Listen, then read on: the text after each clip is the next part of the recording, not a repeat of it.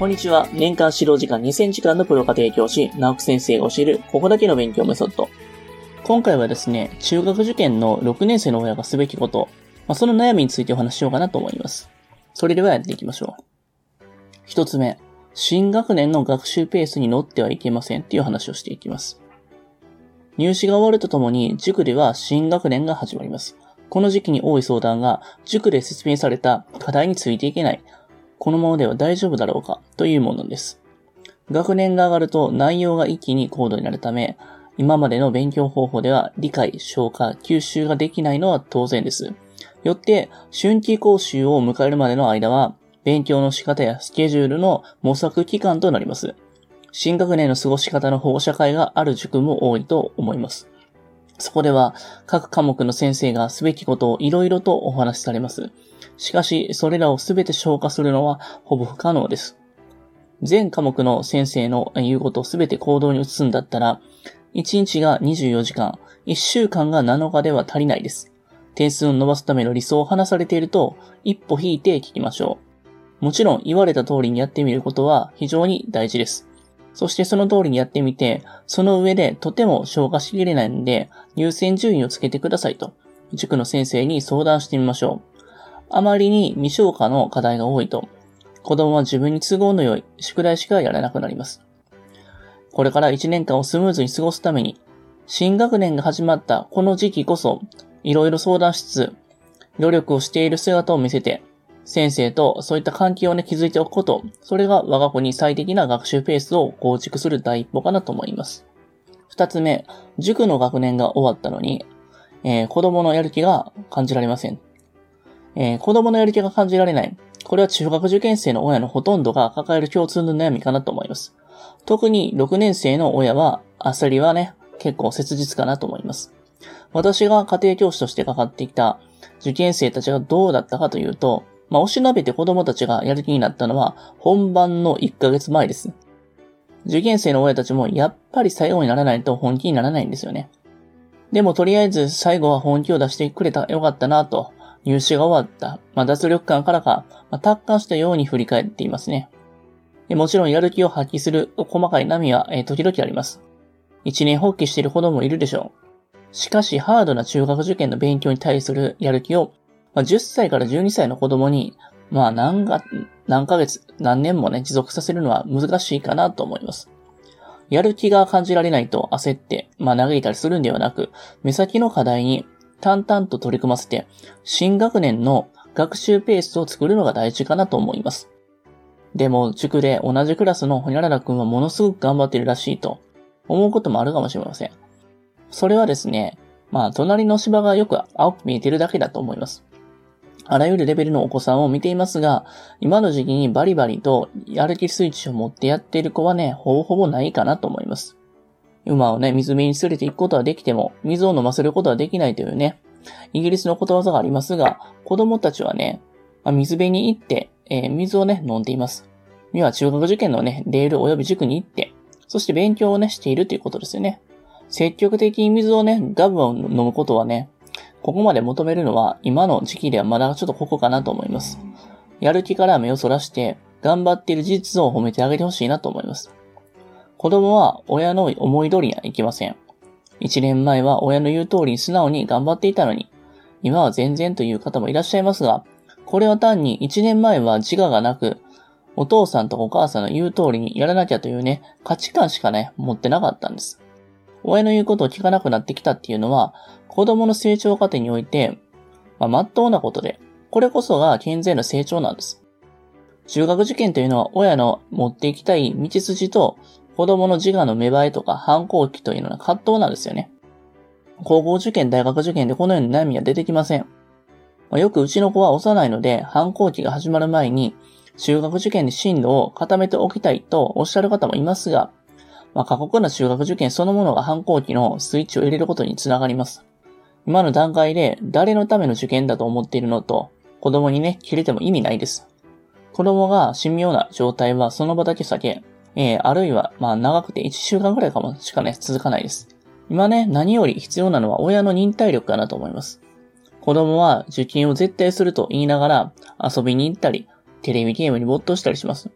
中学受験は子供ありきなので、もし親御さんが中学受験をさせたいと思われているんやったら、とにかく親の忍耐と子供の日々の課題を淡々に、えー、淡々とね、こなさせることが大事かなと思います。余計なものをすべてシャットアウトし、勉強内、えー、内容をね、密度を濃くというのはね、まあレアケースですね。思うようにいかないことの連続が中受です。まあ、成熟度の高いお子さんの成功法則ばかりに目を向けず、お子さんの唯一無二の良いところをね、大事にしながら中学受験に取り組んでいってほしいなと思います。三つ目、入試報告会は行くべきでしょうか ?2 月3月はあちこちの大手塾で入試報告会が開かれます。近年ではお父様の出席率も随分高くなり、受験に熱心なご家庭が増えたなと思います。入試報告会は塾によるカラーが顕著に現れる場所です。例えば多数の合格実績を誇る塾の、まあ、入試報告会では、難関校以上の合格者数とか、問題分析に、まあ終始します。しかし、どんなに細かく改正中の問題分析されたとしても、それが必要なご家庭には、まあ、一体何パーなのかなっていう感じがしますよね。逆に合格実績が、まあ、振るわない塾には、まあ、塾に通ってくれる大事なお客様を逃さないように、まあ、私立中学校の素晴らしさを説いたりとか、合格発表の会場で、子供に親への感謝の気持ちを述べたり、まあそういう風なことをさしたり、出席者をね、感動させる話にはね、まあ終始します。しかし、そこに至るまでの血の滲むような苦労があったことはもちろん、不合格になり、型を落としている受験生がいることも忘れてはいけないと思います。今はその塾に通っていなくても、参加できる、まあ、入試報告会が増えてきています。ぜひ、いろいろな塾のね、入試報告会にね、足を運んで、まあ、塾業界の、えー、まあ、建前に惑わされずに、我が校に必要な、まあ、情報を客観的に、えー、入手する、まあ、受験リテラシーをね、高めていってほしいなと思います。入試報告会で、えー、中学受験は我が子の方針に合わないかもと考え、受験をやめられるものは、まあ、いい判断かなと思います。えー、そして四つ目、塾の宿題を消化しきれていませんという話をしていきます。新年度を機に塾を通う曜日が変わったお子さんは、3月に入ると塾のある曜日、ない曜日が、まあ、そろそろ体に染みついてくるかなと思います。なかなかペースがつかめないのが宿題です。私も、まあ、指導先で、まあ、通っている塾の、まあ、授業の進度、その出された宿題のことなど、子供に聞くのですが、こと、宿題のことに関しては、何がどれだけ出たのかっていうね、全体図を把握できてない子がほとんどです。宿題をやったのとか、何が出たのと口で聞いてもあまり意味がないです。大事なのは、出された宿題すべてを紙に書いて、視覚化していって全体量を把握させることです。また、どの宿題にどの程度の時間かかるかもと、まだ見当がつかない時期です。まずは親子で宿題の全体量を把握し、どの曜日に何をやるのか決めていきましょう。こうして1週間の大まかな枠組みができると、各科目の宿題をこなすのにどれだけ時間がかかるかまあ、把握しやすくなり、まあ、生活のペースもつかめるようになってきます。そして何よりスケジュールの立て方、スケジュール管理がね、身についてくるかなと思います。え、そして5つ目、えー、我が子が中学受験に向いているか否かの判断がつきませんという話をしていきます。中学受験は11歳とか12歳の子供に大学入試と同レベルの思考力が要求される問題を解かせるために、まあ本当に向き不向きがあります。中学受験を乗り越えるためのキーワードは、成熟度と素直さです。成熟度っていうのは精神年齢と言い換えることもできます。難関校以上を目指す場合、高い成熟度は必須です。きちんとやっておきなさいというような抽象的な指示を具体的な行動に置き換えることができる。勉強してからテレビをね、え見るなど自分を律することができる。まあ、切ない歯がゆいといった抽象語ね、意味が理解できる。そういったことに該当します。まあ、一言で言えば大人ですよね。成熟度は身長と同じようなもので、無理やり伸ばすことはできません。学力的な、えー、措置がね、高くとも、成熟度の低いタイプは中学受験には不向きなんです。高校受験で大きく開花します。もちろん基礎学力も重要です。小学校のテストで苦労せず8割以上取れる学力がなければ、中学受験の内容にはついていきません。成熟度が低くても、素直さがあれば、中学受験で学力と精神力は適切に伸びていって、それなりの結果を出すことができます。また素直さを発揮できるような親子関係を築けているかどうかも大事な要素だと思います。えー、続いて6つ目、中学受験にミラクル効果があるんでしょうか？毎年入試を通して痛感しているのが、収まるところに収まるということです。夏前の偏差値が38でも、武蔵に合格した子。秋の偏差値34でも、カリタスに合格した子。そんな例もたくさん見ました。まあ、いずれも一時的に下がった偏差値ではなくて、まあ、その時点での実力です。まあ、彼、彼女たちは何度も心が折れながらコツコツと本当にコツコツと頑張り、入念な死亡対策を講じたんです。隣で教えている私の方が、まあ、頭が下がる思いでしたね。一方、どうしてもあの学校に行きたいと、そういった憧れとか、そういったものが一番人、人一番強い人でも、そこに向けた正当な努力とか、学習方法を講じがなかった子っていうのは、やはり合格できませんでしたね。現実を客観視せず、単なる根性論でがむしゃらに頑張っても、まあ、残念ながら合格ができないんです。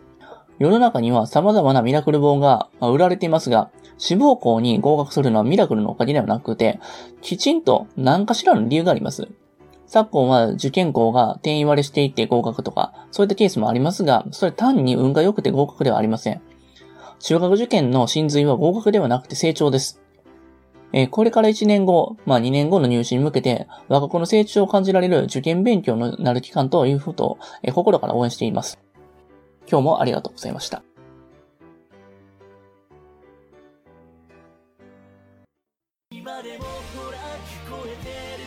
最後に、えー、私たちからお願いがあります。こちらの番組の配信を聞き逃さないためにも、各ポッドキャストでの登録やフォローをお願いいたします。ご意見、ご質問につきましては、説明欄にある、え、番組ホームページよりお問い合わせください。え、そしてですね、家庭教師エレンはですね、まあ、現在、LINE アットの方でもね、有力な情報を発信してますので、ぜひぜひご登録ください。え、それではまた。